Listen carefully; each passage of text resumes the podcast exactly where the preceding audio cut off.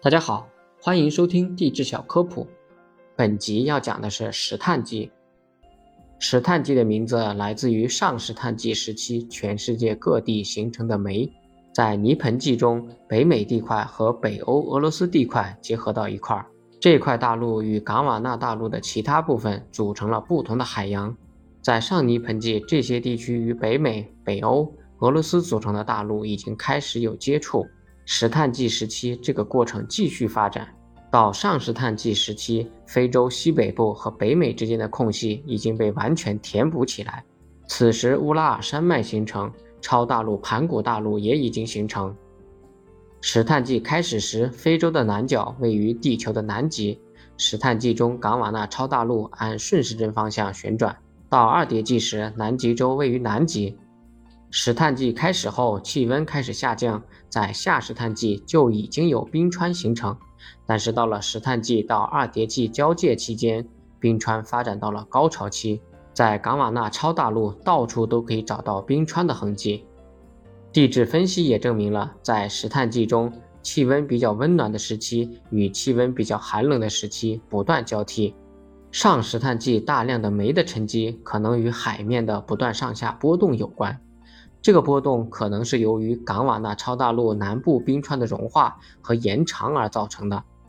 在上石炭纪的末期，找到了最古老的可以算作爬行动物的骨骼化石。这一时期也出现了最早的带有硬壳的蛋。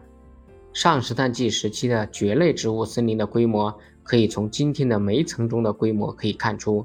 这些形成为煤的植物，最主要的是林木植物和封印木属的植物。最早的没有翅膀的昆虫，在下泥盆纪时代就已经出现了。到了上石炭纪时期，已经有了带翅膀的昆虫。这些昆虫还无法折叠它们的翅膀，比如蜻蜓等。这个时期的蜻蜓，它的翅展可以达到一米，时速可以达到六十公里，可以称得上是巨型的蜻蜓了。石炭系煤系地层中，已经发现超过有五百种以上类型的昆虫。在泥盆纪的海洋中，带有硬骨装甲的鱼，在大灭绝之后就再也没有恢复过来。石炭纪的大海中，主要的鱼类是以活动灵便的浮鳍鱼类。海百合是石炭纪出现的新生物，它们属于棘皮动物。其他留下许多化石的动物有苔藓虫动物门和西瓦格艇、纺锤艇等。后两者是单细胞动物，但它们可以达到十厘米那么大。石炭纪时期，在陆地上生活的唯一的脊椎动物是两栖动物，但它们还保存着相当的水生习性。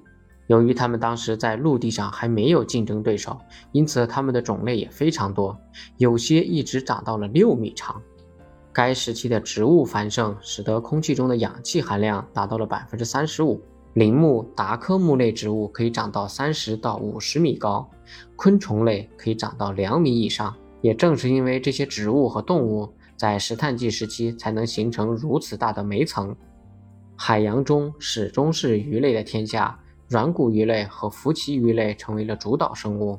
石炭纪的晚期，可能由于冰期引起了气候的剧烈变化，逐渐从温暖潮湿变得干冷，森林也彼此隔离，变成了大树稀少的小片丛林。地质学上叫石炭纪雨林崩溃事件。此时还发生了小规模的动植物灭绝。感谢大家收听，如果想了解更多地质知识，欢迎收听我的其他专辑。